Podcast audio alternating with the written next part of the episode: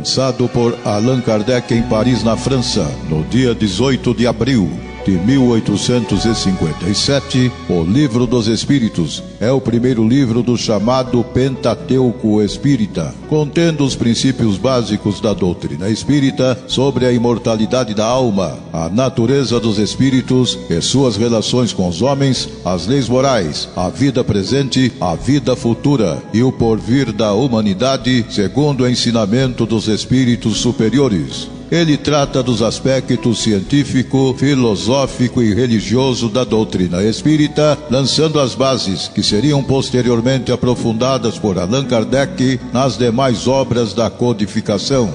Pela web Rádio Verdade e Luz, estudando o Livro dos Espíritos.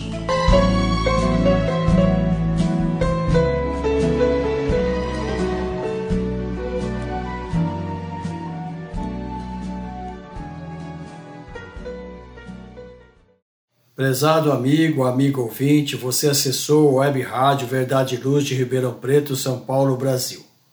Eu sou Basílio, Basílio Leme, como é do conhecimento de todos os ouvintes que nos prestigiam já há algum tempo com sua atenção, participação, já há algum tempo.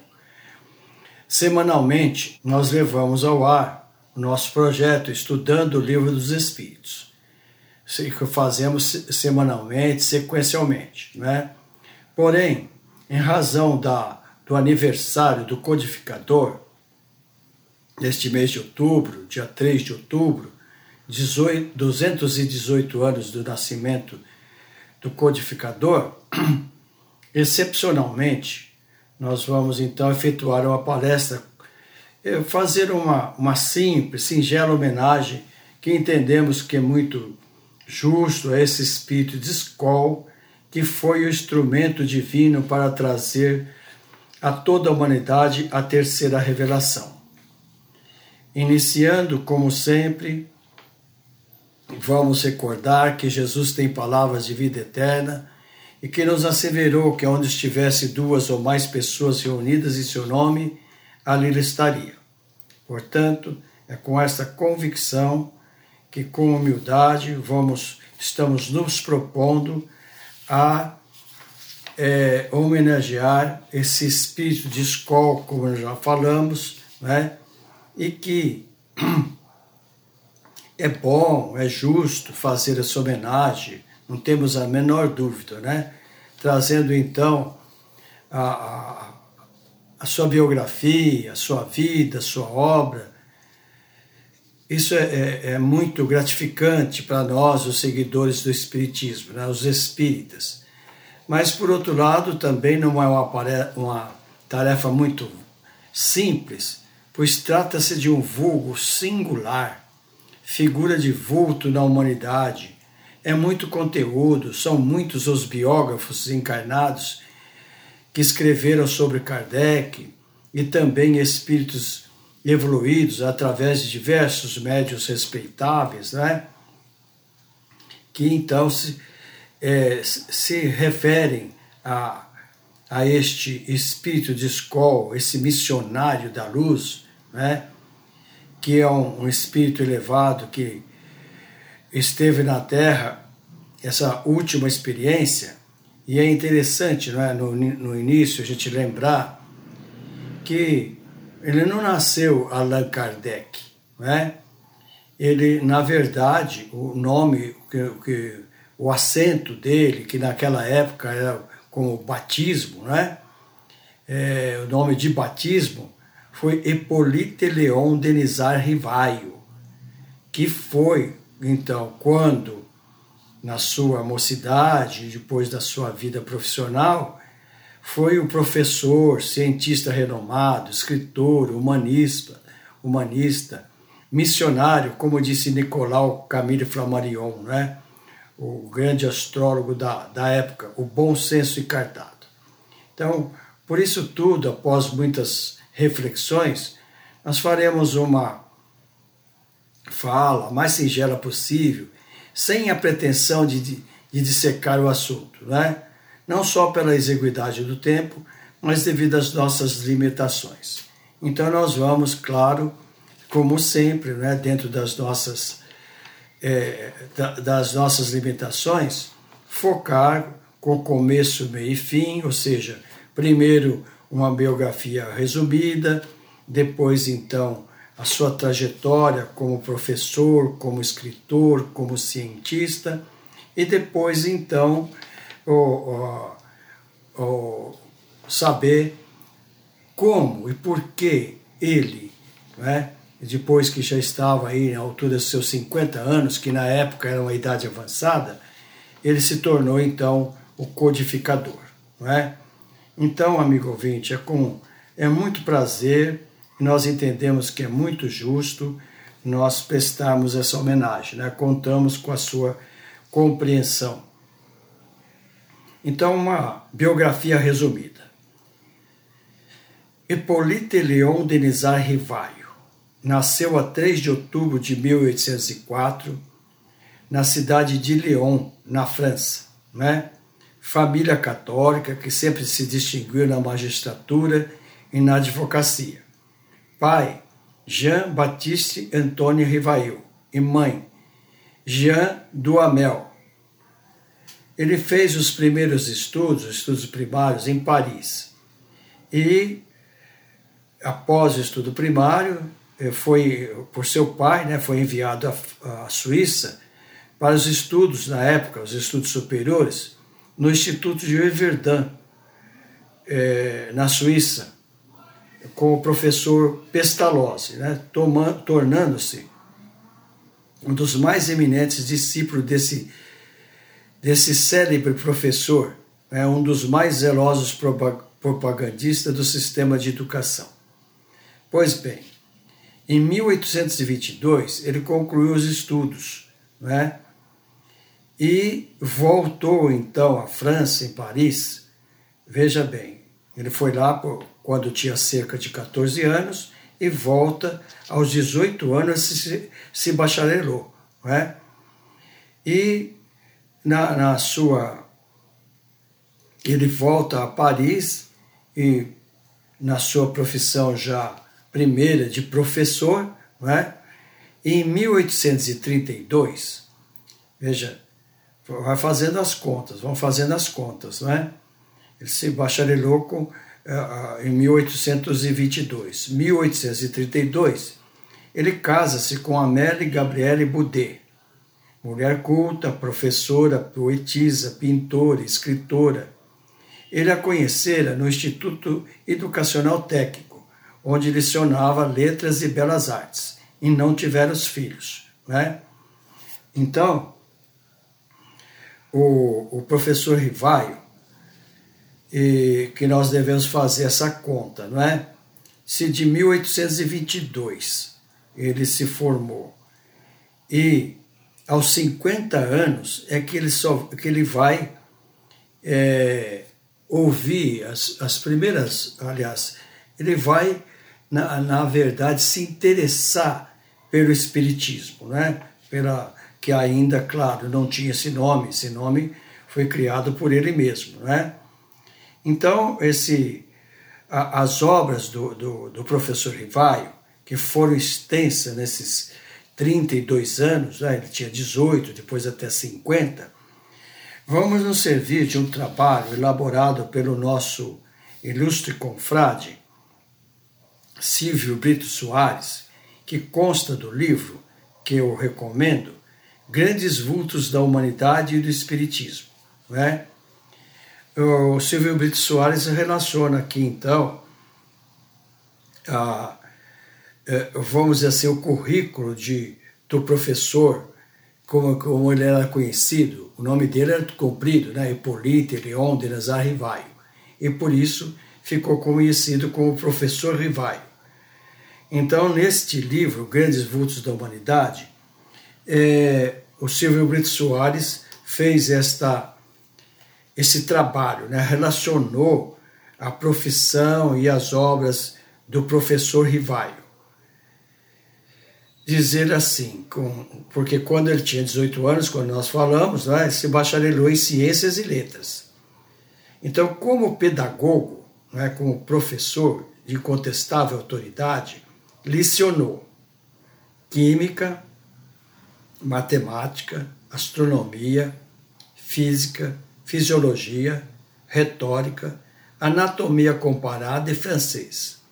Era poligrota, conhecia a fundo o francês, o alemão, o inglês, o holandês, assim como dominava perfeitamente o italiano e o espanhol.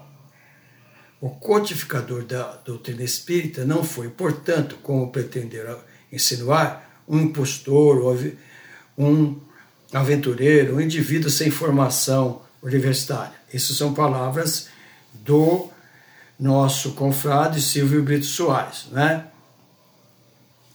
E, e, e aqui ele, ele relaciona as obras do, do professor e escritor é, humanista, que foi o professor Rivaio, que ele tirou da revista O Reformador de março de 1953, né? Então, a, a, relaciona aqui a, os principais diplomas obtidos por Denizar Rivaio, né, durante sua carreira de professor e diretor de colégio. Então, ele cita diploma de fundador da Sociedade de Previdência dos, Direitos, dos Diretores de Colégios e Internatos em Paris, em 1829, diploma da Sociedade para Instrução Elementar, 1847, secretário-geral H. Carnot, terceiro diploma do Instituto de Línguas, fundado em 1837, presidente Conde de La Petite-Roue, quarto, diploma de Sociedade de Ciências Naturais na França, em 1835, e aqui ele cita o presidente, né, Godefroy Saint-Hilaire, o quinto diploma da Sociedade de Educação Nacional, constituída pelos diretores de colégios e de internatos da França. Sexto diploma da Sociedade Gramatical, fundada em Paris em 1807 por Urbain Domergue, em 1829. Sétimo diploma da Sociedade de Emulação e de Agricultura do Departamento de Ain, em 1828. Rivail fora designado para expor e apresentar em França o método de Pestalozzi. O oitavo diploma do Instituto Histórico, fundado em 24 de dezembro de 1833 e organizado a 6 de abril de 1834. Presidente Michel membro da Academia Francesa. Nono diploma da Sociedade Francesa de Estatística Universal, fundada em Paris em 22 de novembro de 1820 por César Mourier. Décimo diploma da Sociedade de Incentivo à Indústria Nacional, fundada por Jarmar, membro do Instituto. Décima primeira medalha de ouro, prêmio, primeiro prêmio conferido pela Sociedade Real de Arras, no concurso realizado em 1871 sobre educação e ensino e a seguir as principais obras, os principais livros né, publicados pelo professor na sua carreira de professorado. A. Curso prático e teórico de aritmética segundo o método Pestalozzi com modificações. Dois tomos, 1824. B. Plano proposto para o melhoramento da instrução pública, 1828. C. Gramática francesa clássica, 1831. D de dado. Qual o, qual o sistema de estudo mais consentâneo com as necessidades da época? 1871. Obra esta premiada pela Academia Real de Arras. E. Manual dos exames para os títulos de capacidade, soluções racionais e questões de problemas de aritmética e de geometria, 1846. F. Catecismo Gramatical da Língua Francesa, 1848. G. G de gato. Programa dos cursos ordinários de Química, Física, Astronomia, Fisiologia, 1849. H. Pontos com os exames de municipalidade e na Sorbona, 1849. I. Instruções especiais sobre as dificuldades ortográficas, 1849, não é? Então, vejamos aí que foi um ilustre e professor, professor é, Rivail, né? Mas como nós sabemos, como falar de, do, do, do, do professor, do humanista, do, sem, e, e, sem falar da doutrina espírita, né? porque ele foi o codificador. Então, como, como ele passou a ser, é, deixou de ser conhecido como Alan, o professor Rivai, e passou então a ser o, o Allan Kardec, né? que ganhou esse nome é, com, com, muita justiça. Então, ah, como nós dizíamos, né? Ah, aos 50 anos, o professor Rivaio, pela primeira vez, ouviu através do seu amigo, o senhor Fortier, magnetizador, falar dos fenômenos espíritas, as mesas girantes. Ele informava que as mesas giravam, levantavam, abaixavam, flutuavam. Isso não o impressiona porque, como cientista, entendia que o fato poderia ser explicado pela ciência. Depois disso, um outro seu amigo, o Sr. Carlotti, diz-lhe tudo aquilo que o Sr. Fortier havia dito e mais, que as mesas falavam. Isto, aí eh, o professor Rivaio contestou, né? Isso eu não acredito, porque a arte de falar é um atributo cerebral e as mesas são destituídas de nervos e qualquer outros órgãos fisiológicos. O senhor Carlotti, ao despedir-se, falou: Um dia o senhor será um dos nossos fisiológicos, né? Um dos nossos. E ele respondeu: Veja que é uma pessoa, é, é, vamos dizer assim, evoluída, né? O futuro dirá. Pois bem, tanto lhe disseram a respeito do assunto que ele aceitou o convite para assistir uma sessão e foi à casa da senhora Roger na primeira terça-feira do mês de maio de 1855 e observou que formulavam perguntas à mesa e ela, através de pancadas, respondia com uma espécie de alfabeto adretamente elaborado. Isso impressiona pelo conceito. Todo efeito inteligente só pode vir de uma causa inteligente.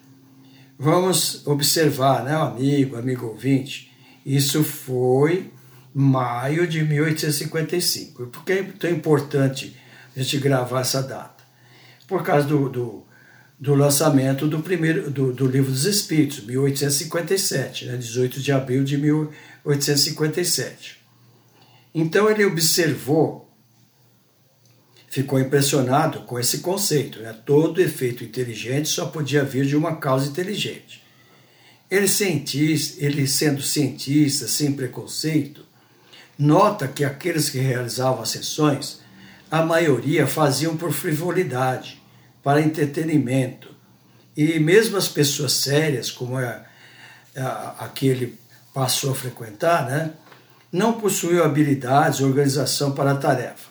Ele, então, homem de ciência, pedagogo, pedagogo resolve, então, investigar os fenômenos com métodos sensatos e rigorosos e levava para as sessões as perguntas formuladas por escrito, usando o método universalista, né? que nós vamos encontrar esse método no preâmbulo do, do Evangelho segundo o Espiritismo, no item 2, ele relata esse método universalista. Né? Fazia as perguntas a diversos médios em diversos lugares, sem que um não soubesse e nem conhecesse o outro. E isso consta da introdução, da introdução né, como nós estamos falando, do Evangelho segundo o Espiritismo. E, e se dedica incansavelmente à obra. Né? E logo em seguida ele veio saber que a sua, sua missão era aquela, através dos espíritos elevados, né, coordenado pelo Espírito Verdade. Isso, esses dados, amigo ouvinte, nós recomendamos então que se veja no livro Obras Póstumas, não é? Que claro, como a própria o nome está falando, não foi ele que escreveu, foi a sua mulher Maria Boudet com os demais, mas são uma espécie do diário de Kardec, né? É, obras póstumas. Então ele veio saber que a sua tarefa era aquela, ser o codificador, é, vamos dizer assim, é, presidido, no caso, pelo Espírito Verdade, codificar a doutrina espírita. Ele trabalha assim, em detrimento do orçamento familiar, da sua fama de cientista, de pedagogo e até da sua saúde. E assim, a 18 de abril de 1857, vem a lume o Livro dos Espíritos, assinado por um estranho senhor, Allan Kardec.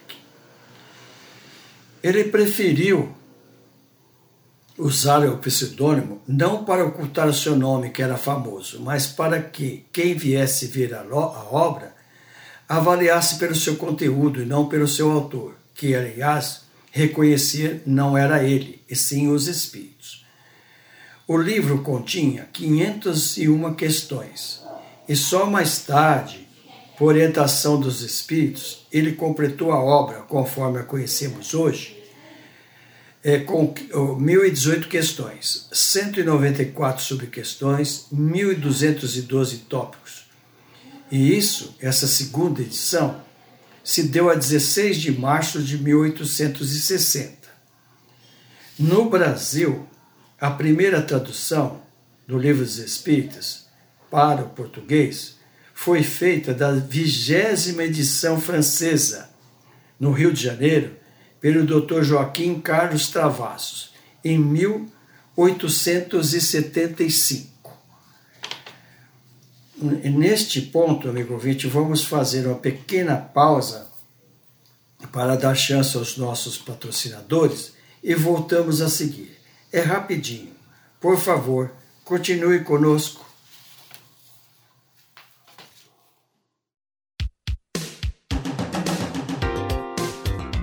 Sempre que sua saúde precisar de cuidados, visite seu médico de confiança. Depois deixe a receita aos cuidados da Droga Mel, a segurança que você procura. Ampla linha de medicamentos. Também completa seção de perfumes. Venha nos fazer uma visita. A Droga Mel está localizada na Rua Rangel Pestana, número 1146, na Vila Virgínia, em Ribeirão Preto. Telefone 3637 3975 WhatsApp 98268-0600. Droga Mel, um doce atendimento.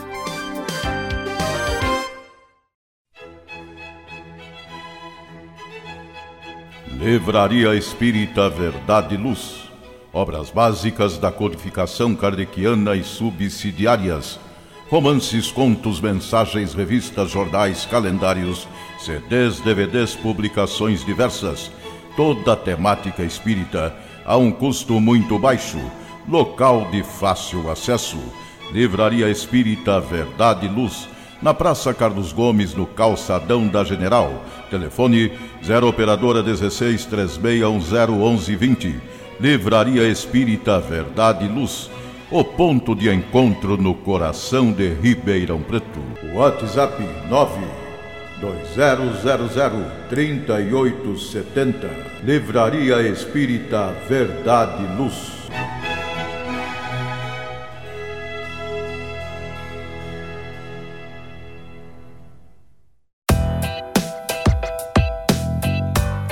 Chegou a hora de fazer ou renovar seu seguro? Procure a Vischer Seguros, especializada em seguros de veículos, seguros residenciais e seguros pessoais. Ao fazer seguros, consulte sempre a Vischer Seguros. Telefone 3625-5500. Vischer Seguros, há 22 anos trabalhando pela sua segurança com confiança. Vischer Seguros. Telefone 3625-5500.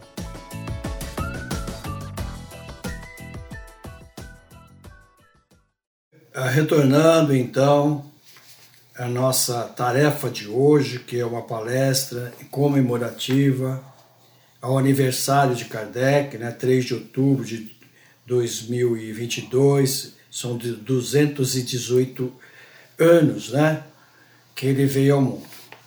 Mas dizíamos então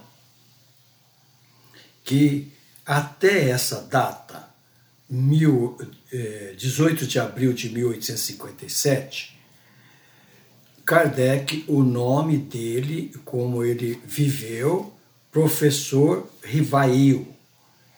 E quando ele lança o livro, está Allan Kardec, e que nós já explicamos né, por que, ele preferiu o pseudônimo. Né? É, e, e aonde ele achou esse, esse, esse pseudônimo, né?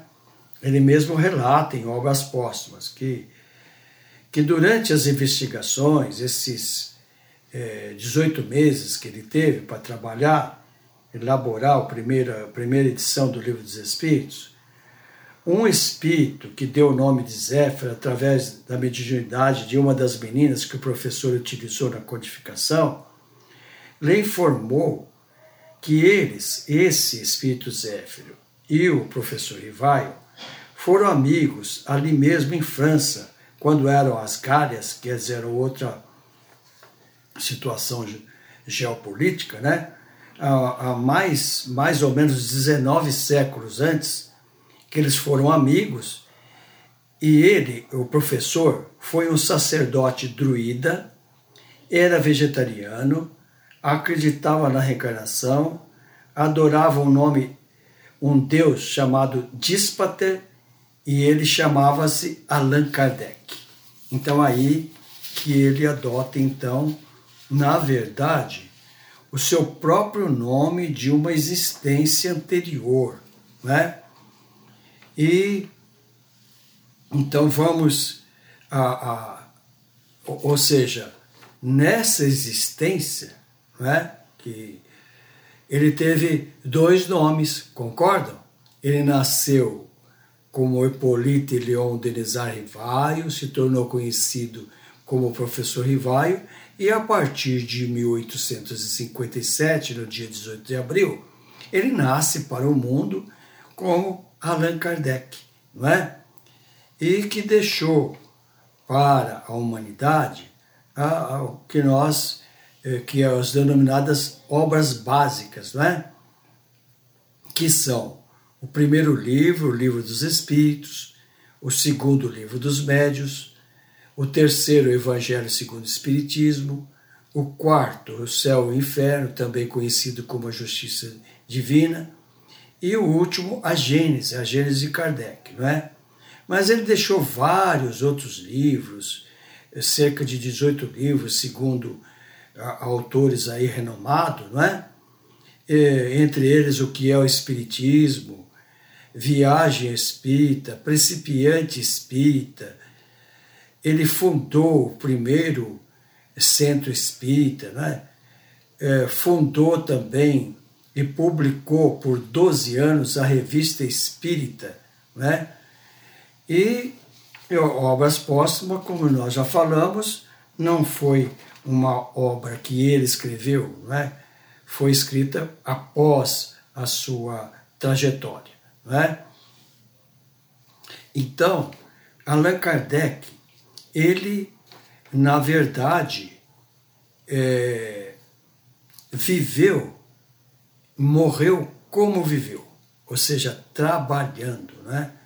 E depois de, 18, de 14 anos de exaustivos trabalhos, é, como codificador, na manhã de 31 de março de 1869, 1869 foi vítima do rompimento do aneurisma. E aí ele tomba então o, o codificador, não é? que foi sepultado lá em Paris, e conforme é registrado em vários e vários é, biografias e, e como nós sabemos até hoje. Né? Depois de tudo isso, confrades, amigos de ideal, não podemos e devemos deixar de prestar nosso peito de gratidão, nossa homenagem singela a esse espírito elevado, espírito de escola, não é? e como outros títulos, o apóstolo da fé, pontífice da luz, muito merecido, não é? Que deixou esse legado que é o Espiritismo, e como ele mesmo escreveu, Allan Kardec, que é uma doutrina, isso está no, no primeiro capítulo do Evangelho segundo o Espiritismo, no item 7, que Jesus é quem preside o Espiritismo. Né? Então, como sabemos, que a doutrina espírita foi coordenada pelo Espírito Verdade, que comandou uma, uma de espíritos elevados, conforme a introdução do Livro dos Espíritos, que é aquela segunda introdução no Prolegômenos, né? que ali então tem apenas alguns dos nomes que, que foram os espíritos que, é, vamos dizer assim, ditaram Allan Kardec a doutrina dos espíritos. Né? Então, é muito interessante para todos nós, para espírita, cristãos, nós observamos né, que não há na, na obra divina o acaso tudo é planejado, é previsto com bastante antecedência, né? Como nós sabemos, o, o Espiritismo foi revelado por Jesus, que nós encontramos no capítulo 14 de João, quando ele disse que ele iria para o Pai, e quando ele fosse, ele mandaria então outro consolador que diria tudo que, que repetia o que ele disse e muito mais. Né? E outro é, é, aspecto que nós devemos ressaltar, que nós não devemos ignorar, que é que não há privilégios das leis divinas, não é? Que nós, como o Espiritismo vem dizer, que nós estamos num planeta de provas e expiações, aqui onde a maioria, é, o sofrimento está presente, né? Então, muito, muitos argumentam, é, mas Kardec teve toda essa, essa esse sucesso porque nasceu em Paris, de família da burguesia e teve é verdade, mas também tem que ressaltar que ele não foi um privilegiado, né?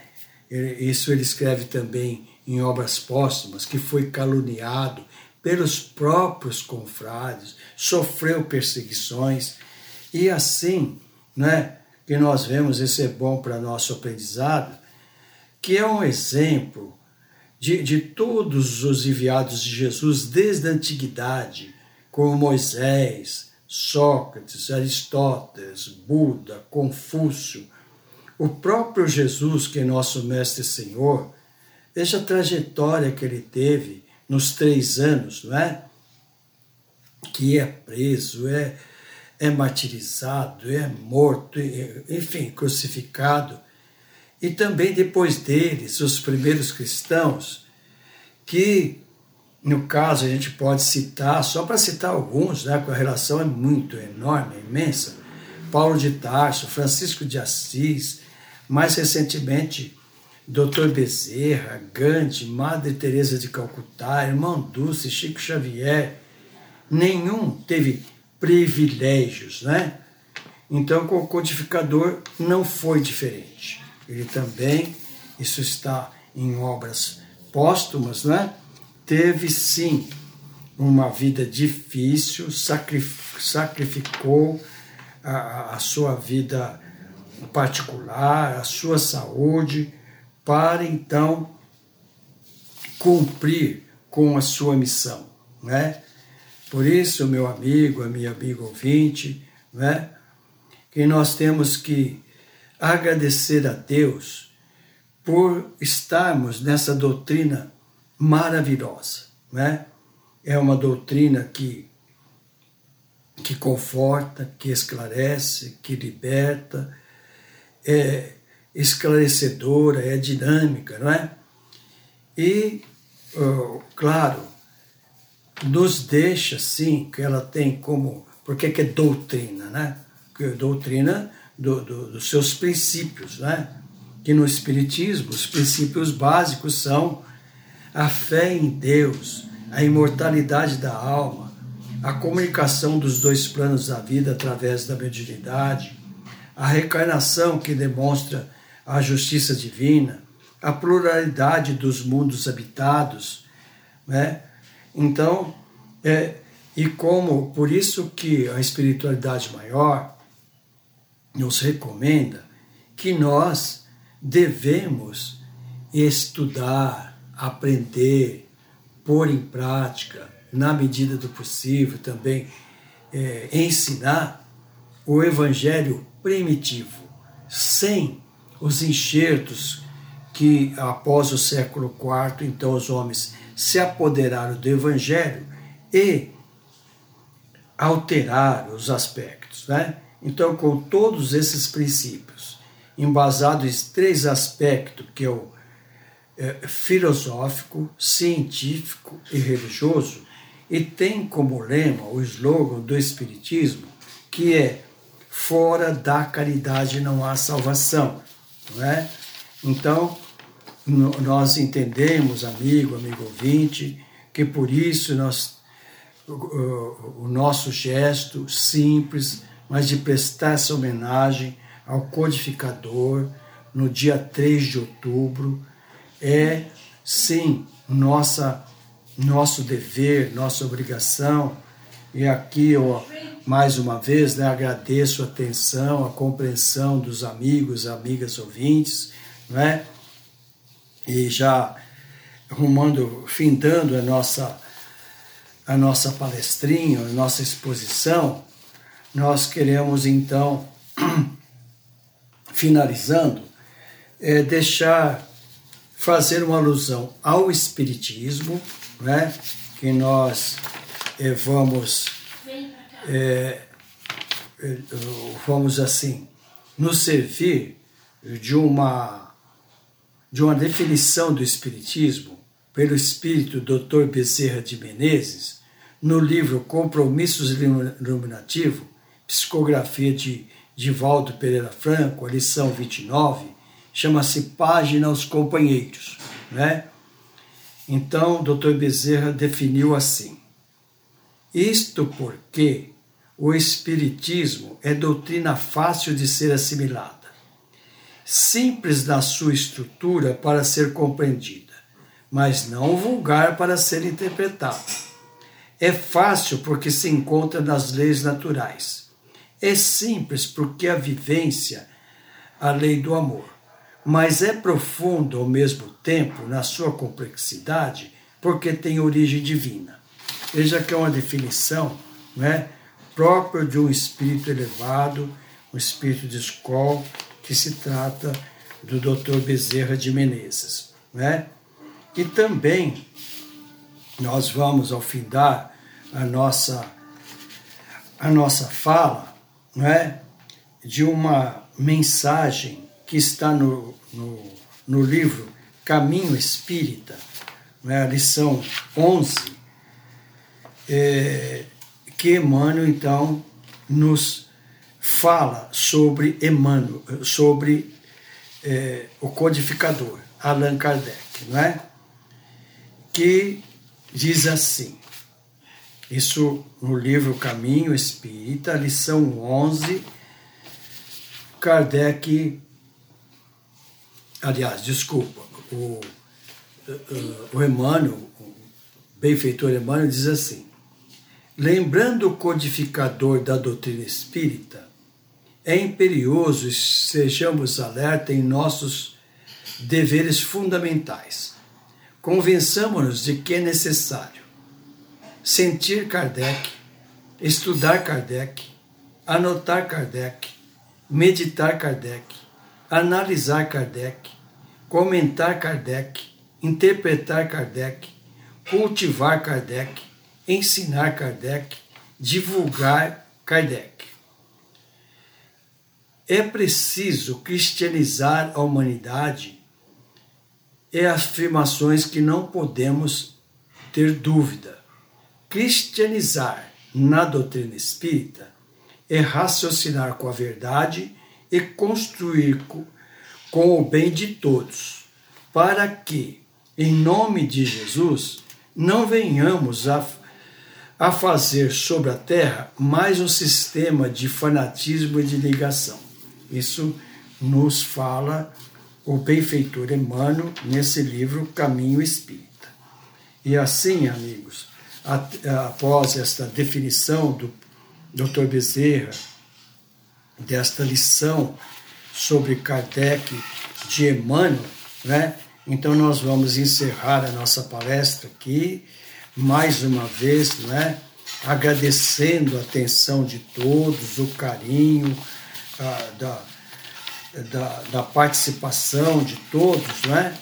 e vamos é, lembrar, aliás, convidar todos para refletir nesta neste espírito de escola, sua vida, sua obra, que é Allan Kardec, e prestar nossa justa homenagem nesse dia 3 de outubro, semana 3 de outubro, como a gente fala no movimento espírita, e claro, convidá-los também para estar conosco no próximo episódio do nosso projeto Estudando o Livro dos Espíritos, que será o episódio 120. Mais uma vez, obrigado e mais uma vez, que Jesus, em seu infinito amor, ilumine nossas mentes, nossos corações, para que sigamos firmes seu caminho de luz. Obrigado.